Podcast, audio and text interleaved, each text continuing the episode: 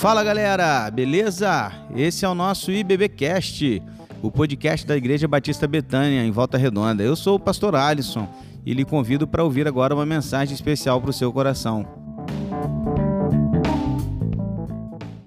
Boa noite! Deus abençoe cada um de vocês que está aqui nessa noite, você que está aí conectado em casa também nos acompanhando nessa noite, por mais uma noite de louvor e adoração ao nome do nosso Deus. E agora, um momento muito especial, que é o momento da palavra de Deus, momento no qual nós vamos ouvir a voz de Deus. E creio, eu, que Deus tem algo muito importante para falar para cada um de nós nessa noite.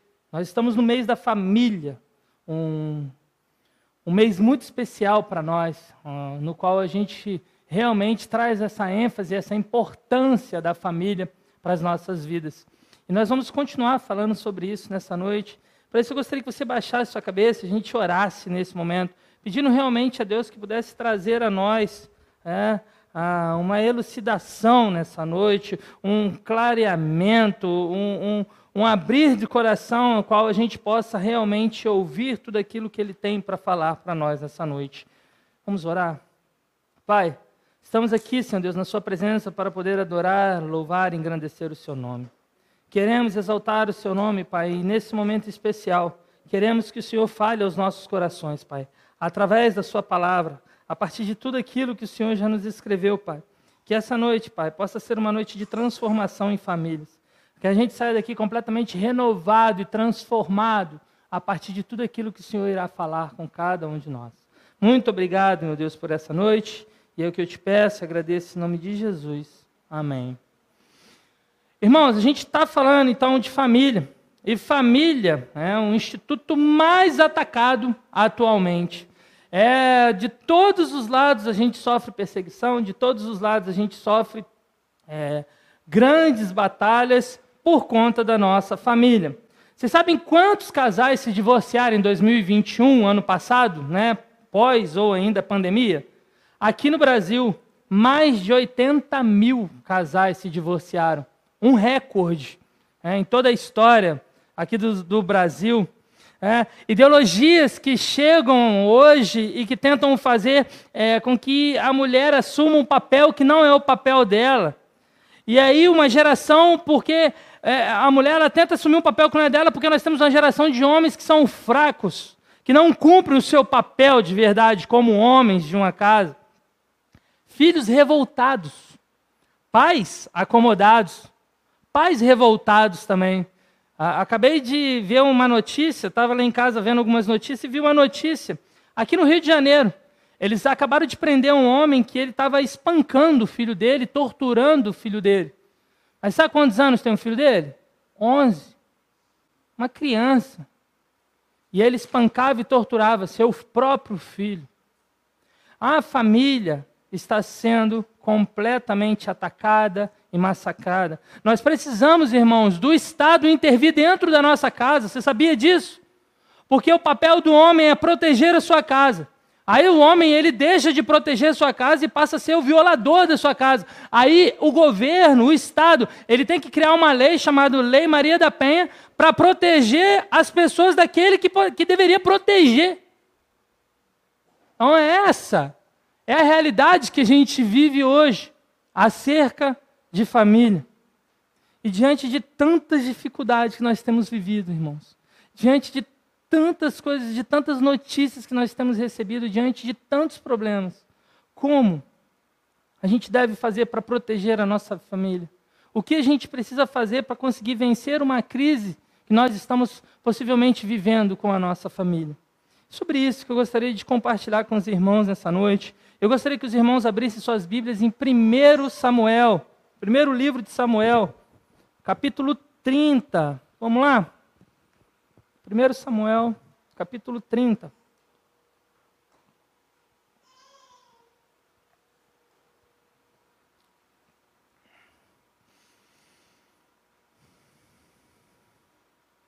Primeiro Samuel, capítulo 30, nós vamos no versículo 1 aí.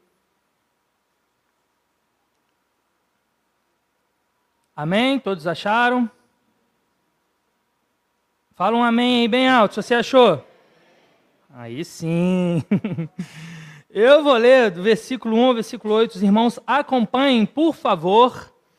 E na sua versão, eu vou estar lendo na minha versão NVI aqui, que diz o seguinte: olha só, 1 Samuel, capítulo 30, versículo 1, diz o seguinte: Quando Davi e os seus soldados chegaram a Ziclag, no terceiro dia, os amalequitas tinham atacado Negueb e Ziclag e haviam incendiado a cidade levaram como prisioneiros todos que estavam lá, as mulheres, os jovens e os idosos. A ninguém mataram, mas os levaram consigo, quando prosseguiram seu caminho. Ao chegarem a Ziclag, Davi e seus soldados encontraram a cidade destruída pelo fogo e viram suas mulheres, seus filhos e filhas haviam sido levados como prisioneiros. Então Davi e seus soldados choraram em alta voz até não terem mais forças.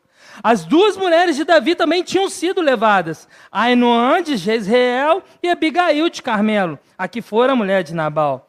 Davi ficou profundamente angustiado, pois os homens falavam em apedrejá-lo. Todos estavam amargurados por causa de seus filhos e de suas filhas. Davi, porém, fortaleceu-se no Senhor, seu Deus. Então Davi disse ao sacerdote Abiatar, filho de Aimeleque: Traga-me o colete sacerdotal. Abiatar o trouxe a Davi e ele perguntou ao Senhor: Devo perseguir esse bando de invasores? Irei alcançá-los? E o Senhor respondeu: Persiga-os. É certo que você os alcançará e conseguirá libertar os prisioneiros. Até o versículo 8. Deixa sua Bíblia aberta, depois a gente vai ler mais alguns versículos aqui. Porém, até o versículo 8, eu quero que a gente entenda qual o contexto que está acontecendo esse texto. E o contexto, se a gente voltar um pouquinho na história de Davi, a gente vai lembrar que Davi, então, ele derrota Golias.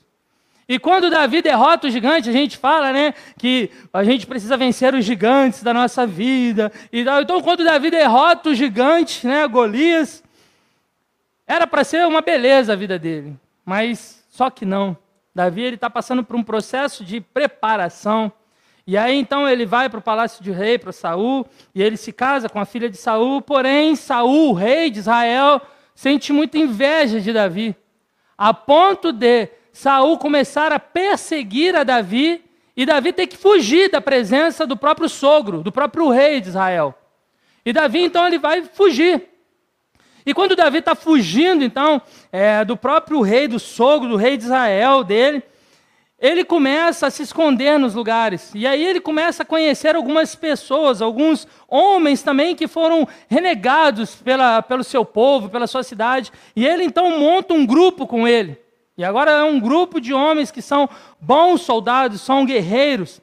E aí Davi ele vai para uma cidade e aquela cidade está passando por uma dificuldade. Eles vão lá e libertam aquela cidade daquela dificuldade. Aí quando você menos espera, a cidade vai, manda um WhatsApp pro lá pro negócio lá do palácio lá, né, pro atendimento, pro saque do palácio e falava assim, ó, Davi está aqui, avisa Saul. Aí Saul descobria, vinha com todo o exército para pegar para pegar Davi, aí Davi tinha que fugir.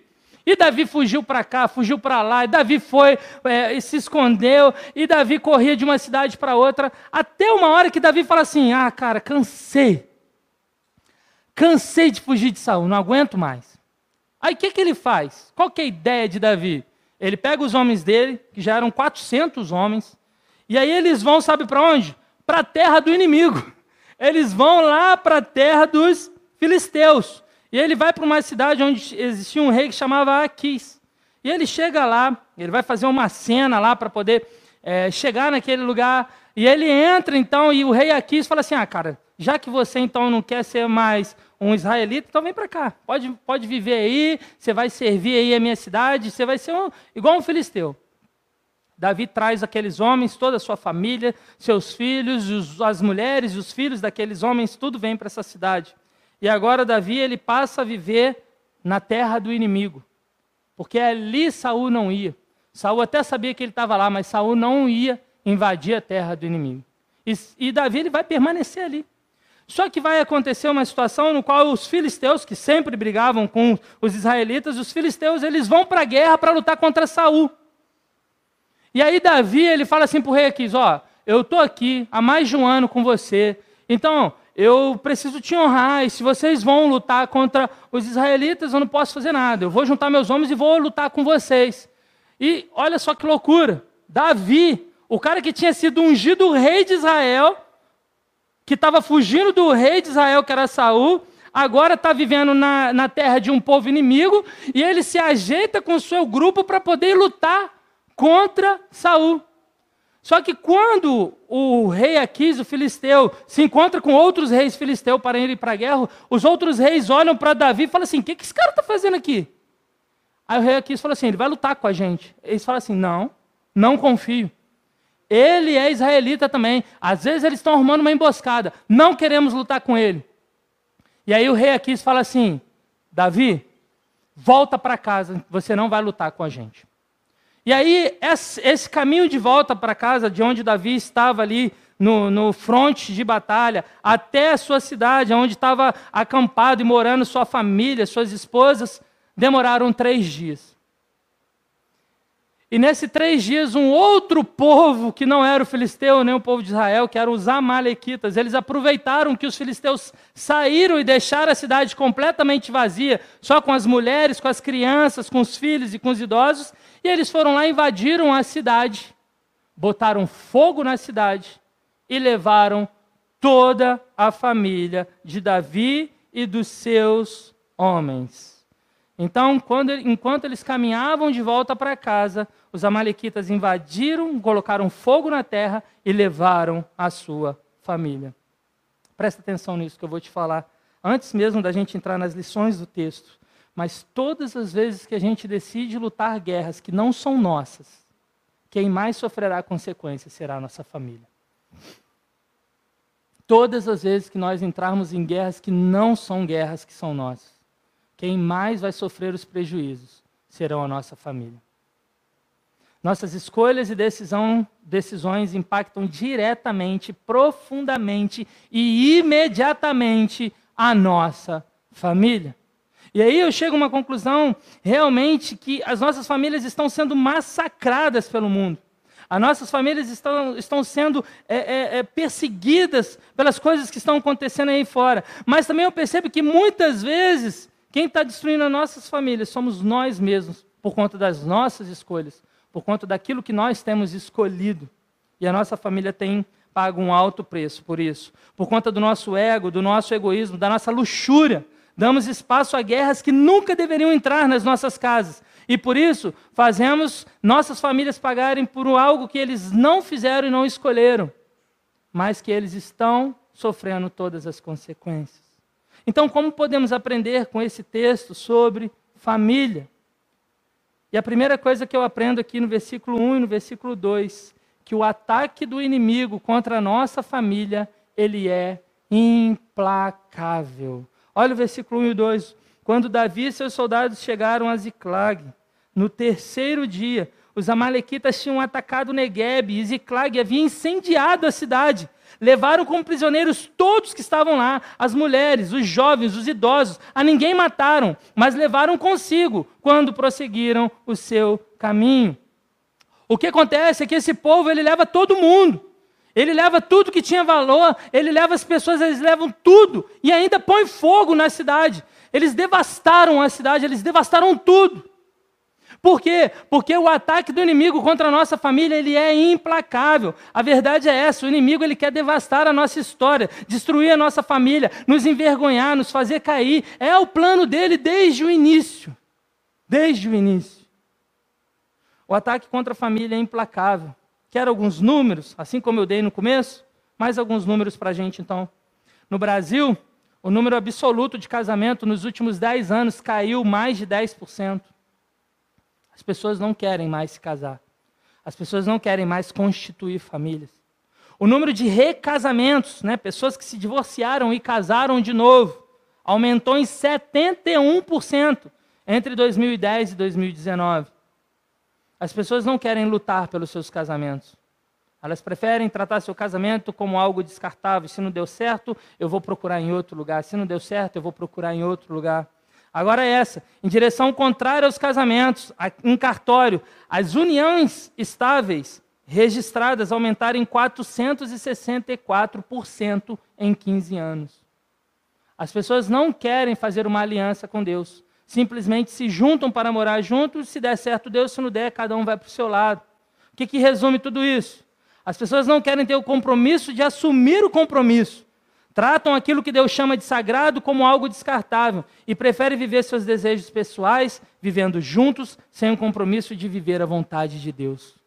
Presta atenção nisso que eu vou te falar nessa noite. Quando você atinge a família, você desestrutura a igreja. Quando você atinge a família, você desestrutura a sociedade. Quando você atinge a família, você desestrutura toda uma nação. Por isso, esse é o plano do inimigo. Esse é o plano de Satanás: destruir as nossas famílias, acabar com as nossas famílias. E aí, Davi, ele chega na cidade, a cidade está completamente devastada. Tudo em chama. É impossível você estar bem. Presta atenção nisso. É, deveria ser impossível a gente estar bem, sabendo que o seu marido, sabendo que a sua esposa, sabendo que o seu filho é um prisioneiro que está na mão dos inimigos. No texto aqui, fala dos amalequitas que levaram as esposas e os filhos de Davi. Mas e na nossa vida? O inimigo, ele pode ser a pornografia, que o marido esteja escravo. Pode ser escravo de uma infidelidade, escravo de filhos que não te respeitam mais, escravo da insegurança que faz muitas vezes a pessoa ser violenta e grosseira. O inimigo pode ser o egoísmo, que faz um filho decidir que quer ser feliz e viver as suas loucuras. O inimigo pode ser a falta de amor, que faz a esposa reclamar do marido na frente das pessoas, que faz o marido humilhar a esposa e os filhos na frente das pessoas. O inimigo pode estar muito perto de nós. E a minha pergunta é: quem é o inimigo que está devastando hoje as nossas casas e levando a nossa família embora? Quem é? Hoje eu vejo que um grande inimigo que entrou nas nossas casas de forma bem sucinta tem destruído as nossas casas. O irmão Jô falou sobre isso pela manhã, que é o celular. A gente prefere ficar horas e horas dentro de um celular, mas a gente não tem minutos para conversar com os nossos filhos, a gente não tem tempo para conversar com nossas esposas, a gente não tem tempo para poder é, ensinar os nossos filhos. Nossos filhos não querem conversar mais com os pais, os nossos filhos já não têm mais conversa com os pais. Por quê? Porque estão completamente fissurados no celular. Quem que é o inimigo que está devastando nossas casas? Quem são? Olha aqui, ó, são as conversas que nós temos e que nós permitimos ter no WhatsApp para se sentir bem. E aí vem algumas expressões como: meu marido nunca falou isso comigo. Minha mulher nunca pode. Dos vídeos que vemos, porque não tem nada a ver, das fofocas que fazemos, das pessoas que invejamos, das pessoas que desejamos. Enquanto você permitir que haja brechas, o inimigo vai entrar de forma sutil e vai devastar as nossas casas. Não podemos dar brechas para o inimigo, porque o que ele quer é entrar de forma sutil e devastar as nossas casas. Charles Swindon, num livro chamado Igreja Desviada, ele fala que quando ele era pequeno, ele passava as férias na casa do avô dele. E o avô dele, ele morava num alto de um monte, lá embaixo havia é, o mar, e o mar vinha e batia na rocha ali da casa dele, e ele vivia numa casa no alto do, desse monte. E aí ele fala que o avô dele, todas as férias, pegava uma fita e media da parede da casa até o final ali é, do precipício. E aí eles mediam. No outro ano eles vinham medir de novo, eles percebiam que o tamanho tinha diminuído. Aí no outro ano eles mediam, viu que o tamanho tinha diminuído. Aí o avô de Charles fala com ele assim: Isso é uma expressão, meu filho, isso que está acontecendo é algo que se chama erosão. Está acontecendo uma erosão todo ano de tanta água bater ali, é, de pouco a pouco. Então, é, isso daqui está acabando. E daqui a pouco vai chegar até na nossa casa. E o que, que significa erosão? A erosão consiste no desgaste de um tipo de solo que, ao ser exposto a um agente, corrói, é desgastado e pior, de forma completamente sutil, silenciosa e devastadora. Por mais que eles não medissem aquilo ali todos os anos, Ia chegar um dia que ele ia olhar e falar assim: Nossa, minha casa está prestes a cair nesse desfiladeiro. Muitas vezes, o inimigo ele quer causar uma erosão nas nossas casas, nas nossas famílias, de forma sutil. Ele entra E de pouco a pouco ele vai com toda sutileza devastando a nossa casa. Ele vai destruindo a nossa casa, ele vai destruindo as nossas famílias. Qual a distância está a sua família hoje da erosão que o inimigo está causando e que pode destruir completamente sua casa? Diante dessas crises, dessas dores, o que devemos fazer para salvar nossa família? Tem como salvar a minha família? Vamos ver o que esse texto continua nos dizendo. E lá no versículo 6, olha só o que, que acontece no versículo 6. O texto diz que Davi ficou profundamente angustiado, pois os homens falavam em apedrejá-los. Todos estavam amargurados por causa de seus filhos e suas filhas. Sabe o que esse versículo me ensina, irmãos? Sabe o que eu aprendo aqui? Que ao invés da gente se unir para lutar contra os verdadeiros inimigos, nós queremos travar batalhas um contra os outros. Eles chegam e eles veem que a família não está ali, eles choram, mas ao mesmo tempo os amigos de Davi pensam em apedrejá-lo. Eles se viram um contra o outro. E ao invés deles focarem no verdadeiro inimigo, eles focam em lutar um contra o outro. A resposta imediata que damos diante de uma crise é achar um culpado. Os amigos de Davi queriam culpar ele pelo ocorrido. Eles queriam achar um culpado, sabe por quê? Porque achando um culpado, a gente pode até ficar triste. Mas a gente arruma uma forma de aliviar o nosso peso da responsabilidade de tudo que está acontecendo. Todas as vezes que transformamos um aliado em inimigo, nos transformamos o inimigo do aliado. Quantas guerras nós temos travado dentro das nossas casas, com as pessoas que nós deveríamos, deveríamos proteger e cuidar. Em vez da gente lutar contra o verdadeiro inimigo, nós temos travado batalhas uns contra os outros. E presta atenção nisso, irmãos. São conselhos que eu tenho visto e que eu tenho vivido e que eu tenho ouvido as pessoas falarem e que a gente precisa muito tomar cuidado com isso, porque nós estamos fazendo guerra com as pessoas que a gente deveria proteger e nós estamos perdendo o foco do verdadeiro inimigo. Presta atenção nisso. Homem, marido, não fala mal da esposa para ninguém, ele ajuda ela. Esposa não reclama do marido na frente de ninguém, ela ajuda ele. Mulher não se arruma de forma sensual para sair, para trabalhar, ela só se arruma para o marido dentro de casa. Não se dorme fora da cama porque está brigado.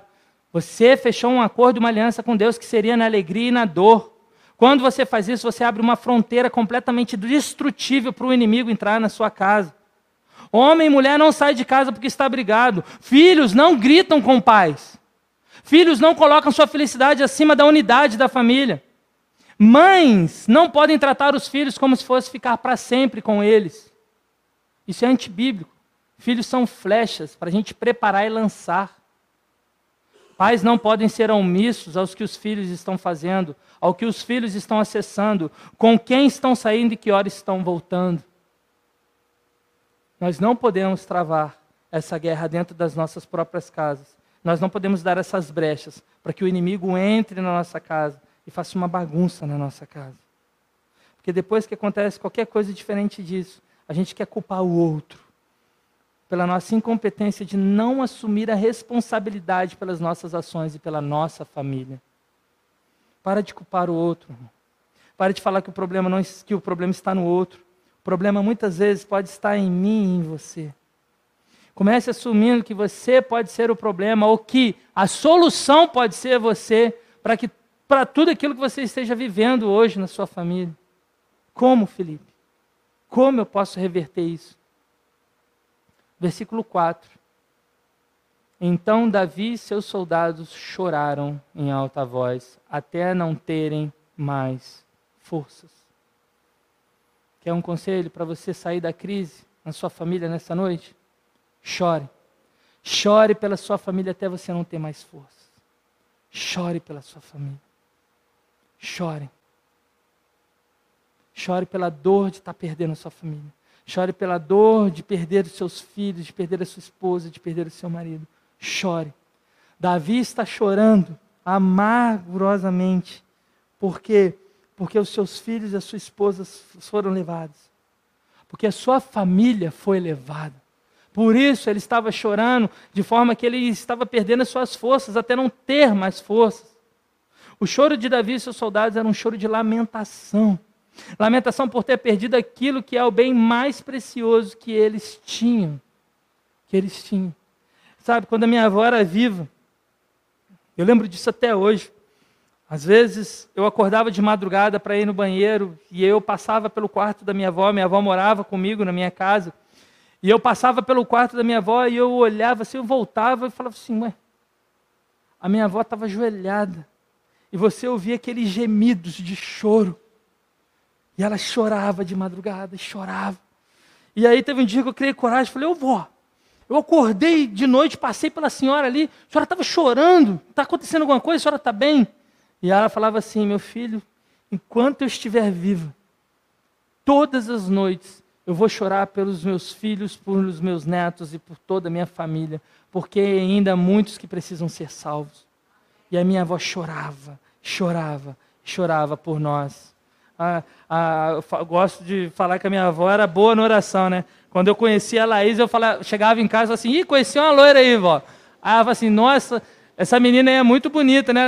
Ela conheceu a Laís. Aí eu falei assim, ah, vó, mas eu não tô querendo ficar com ela, não. Ah, sei lá, tô novo ainda para namorar. Aí a minha avó falou assim: Eu gostei dessa menina, eu vou começar a orar para vocês se casarem. Eu falei assim: Não, vó, para de orar por isso, não ora por isso não. Aí a minha avó começou a orar, porque a minha avó gostou da menina. E aí eu comecei a namorar com a Laís. Quando eu vi, eu já estava namorando com a Laís. Infelizmente, é, a minha avó veio a falecer antes. Mas eu me casei com a Laís. Porque minha avó falou assim: Vou orar, porque eu gostei dessa menina. E graças a Deus, encontrei a mulher da minha vida, a minha esposa é a mulher da minha vida. E por conta de uma oração, por conta de um choro, de lágrimas, nós devemos derramar lágrimas pela nossa família. Nós devemos chorar até não ter mais força. É isso que Davi faz. Ele chora. Toda motivação de fugir de saúde, de ficar, de lutar, de sair correndo, era para manter sua família protegida. E agora Davi ele perde a sua família. Então ele chora.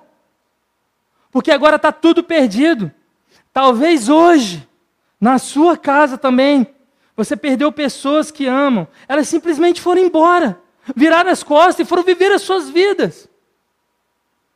O choro é entendido como um mecanismo de descompressão que nos permite aliviar o estresse e a dor. Nós devemos lutar pela nossa família com lágrima nos olhos. Nós devemos chorar pelos nossos filhos. Nós devemos chorar pelas nossas esposas. Nós devemos chorar pelos nossos maridos. Chorar pela salvação dos nossos familiares. Às vezes você pode perder tudo, mas se você tiver a sua família, você ganha tudo de volta. Ore pela sua família, cara. Chore pela sua família. Davi chorou, chorou até não ter mais forças. Ele descarregou suas emoções em forma de choro, porque depois do choro, depois de equilibrar suas emoções, depois de ter chorado muito, perdido suas forças, ele equilibra suas emoções e aí ele vai fazer algo fantástico. Que é o que nós precisamos fazer todos os dias para que a gente possa manter a nossa família protegida. E está lá no final do versículo 6.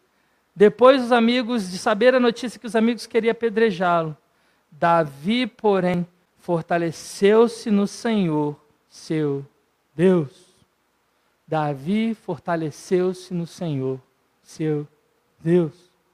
Quando todas as possibilidades da terra se acabaram, Davi olha para olha cima e busca em Deus a solução daquilo que ele precisava. Tudo que nós temos, tudo que nós somos é nos dado por Deus. Então, irmãos, presta atenção nisso que eu estou te falando aqui hoje. Se Deus nos deu tudo isso, não permita que o inimigo leve nada que é seu, porque foi Deus que te deu. Não permita. Lembra de Moisés com Faraó? Você lembra quando Moisés chegava lá para Faraó e falou assim: Faraó, liberta o povo. Aí o Faraó fala assim: Ah, vai lá, liberta. Aí na hora que o povo começava a se ajeitar, faraó voltava, não, não, não, não vai levar nada não. Pode voltar, vai levar nada não. Aí veio as pragas, veio tudo, e por fim, aí o, o faraó chegava para Moisés e falava assim, olha só, vou liberar o povo, mas aí você deixa os, os animais, deixa algumas coisas aí para trás. Aí Moisés olhava para ele e falava assim, nada vai ficar para trás. Nada. E aí o texto fala, é muito interessante que Moisés ele olha é, para Faraó e fala assim: nenhuma unha ficará no Egito. A gente vai levar tudo. Porque o inimigo não tem direito de ficar com nada daquilo que Deus já te deu, cara. O inimigo não tem direito. O texto fala que Davi pede direção a Deus, se ele deveria ir atrás da família. Aí você quer saber o seguinte: se você está é, precisando resolver um problema na sua família e você pede direção a Deus, o que, que você acha que Deus vai responder? O que, que você acha que Deus respondeu para Davi? Davi fala assim: Deus, eu, eu devo ir atrás da minha família? E a resposta de Deus é imediata: Claro! Vai atrás da sua família. Não desista da sua família. Vai atrás da sua família. Davi fala, Deus fala para Davi: vai atrás da sua família e eu estarei contigo. Aí agora olha só que coisa linda: Davi junta seus homens e vai atrás é, da sua família. É, lembra que eu falei que Davi estava com 400 homens? Só que esses 400 homens andaram três dias até chegar lá no fronte da batalha que eu falei com vocês. Depois mais três dias para voltar. Quando eles voltam, 200 homens estão cansados, não aguentam ir para batalhas, eles estão mortos. E Davi fala assim: ei Fica vocês aqui então 200 descansando, eu vou só com 200 atrás da nossa família. E Davi vai atrás da sua família. Versículo 18, olha só o que, que diz, olha que coisa linda. Davi ele alcança os amalequitas. Davi ele luta contra os amalequitas durante todo um dia e ele derrota os amalequitas. E aí no versículo 18 fala: Davi recuperou tudo o que os amalequitas tinham levado, incluindo suas duas mulheres. Nada faltou, nem jovens, nem velhos, nem filhos, nem filhas, nem bens, nem qualquer outra coisa que fora levada. Davi recuperou tudo. Davi recuperou tudo.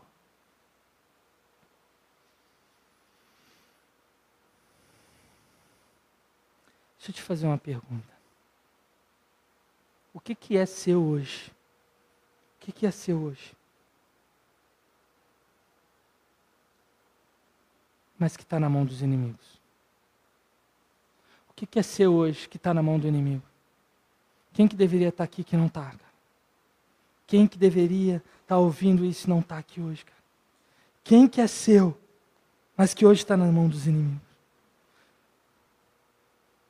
Pensa, cara, agora, num parente seu pai, sua mãe, seu filho, neto, que é seu, mas que hoje, infelizmente, está na mão do inimigo.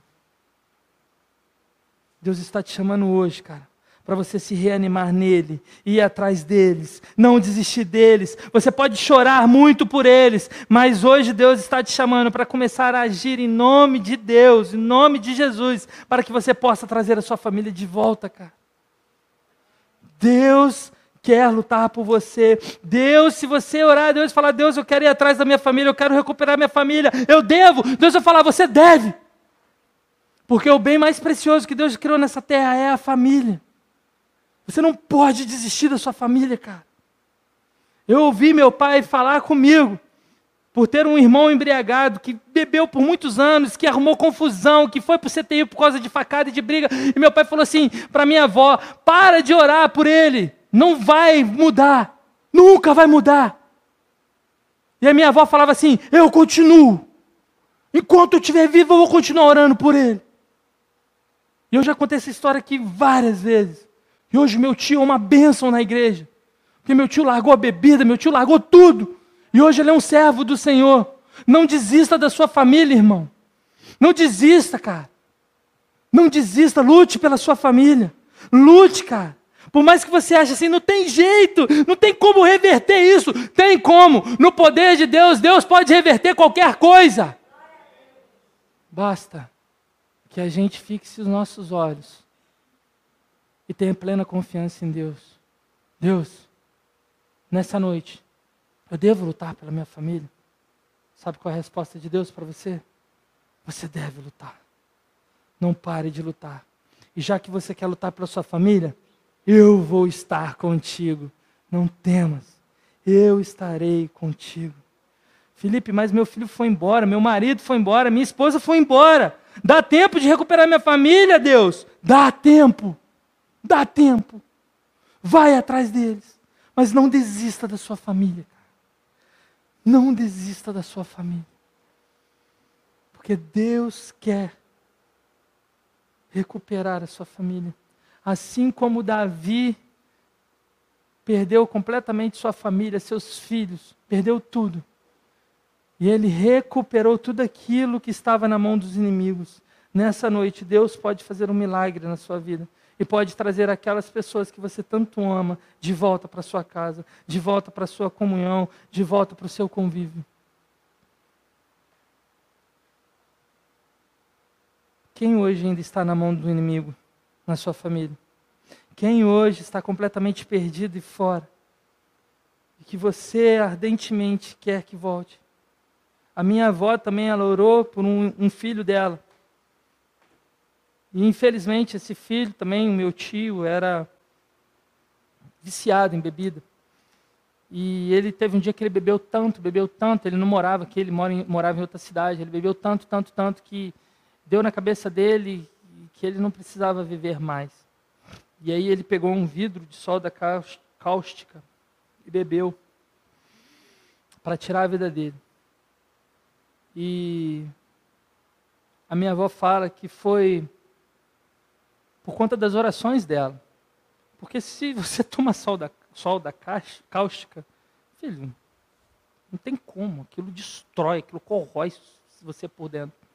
E meu tio, após ter tomado aquilo para tirar a própria vida, o corpo dele reagiu àquilo, e aquilo não matou ele imediatamente. E ele foi para o CTI.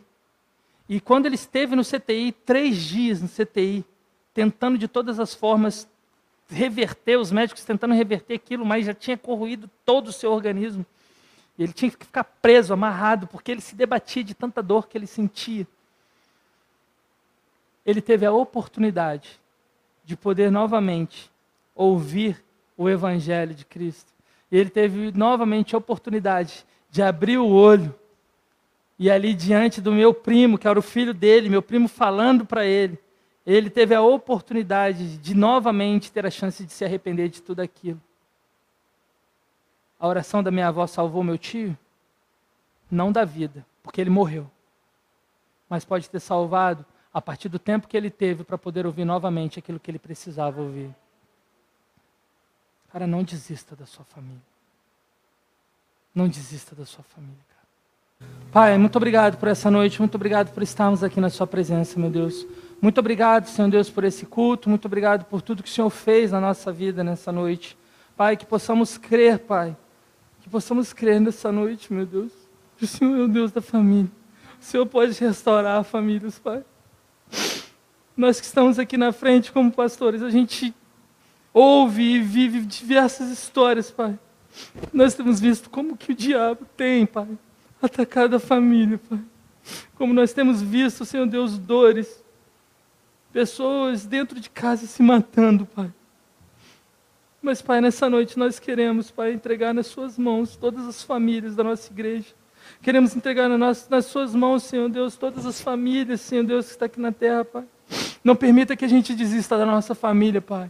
Não permita, Senhor Deus, que a gente de alguma forma, Pai, se canse da nossa família, Pai. Não permita, Senhor Deus, mas que nós, como seus servos que estão aqui nessa noite, que ouviu essa palavra, e essa palavra foi falada exatamente para cada um de nós que está aqui, que o Senhor nos fortaleça, Pai, para que a gente possa recuperar a nossa família, Pai. Devemos, Pai, ir atrás da nossa família? É claro que sim. E essa é a resposta que o Senhor tem nos dado nessa noite, porque o Senhor lutará conosco, o Senhor estará conosco, e porque nós cremos no Deus do impossível, no Deus da família, Pai. Restaure nossa família, restaure nossas casas nessa noite, meu Deus. Muito obrigado, Pai, por tudo. E nessa noite, Pai, que o amor de Deus, Pai, a graça salvadora do nosso Senhor Jesus Cristo, a comunhão e a consolação do Santo Espírito do Senhor, seja com todo o seu povo espalhado pela face da terra e, em especial, todos que estão aqui nessa noite, todos que estão conectados conosco nessa noite, hoje para todos sempre. Amém. Amém. E amém. Glórias a Deus. Os irmãos podem sentar com uma oração, uma oração silenciosa. Nós estamos encerrando o culto dessa noite, irmãos.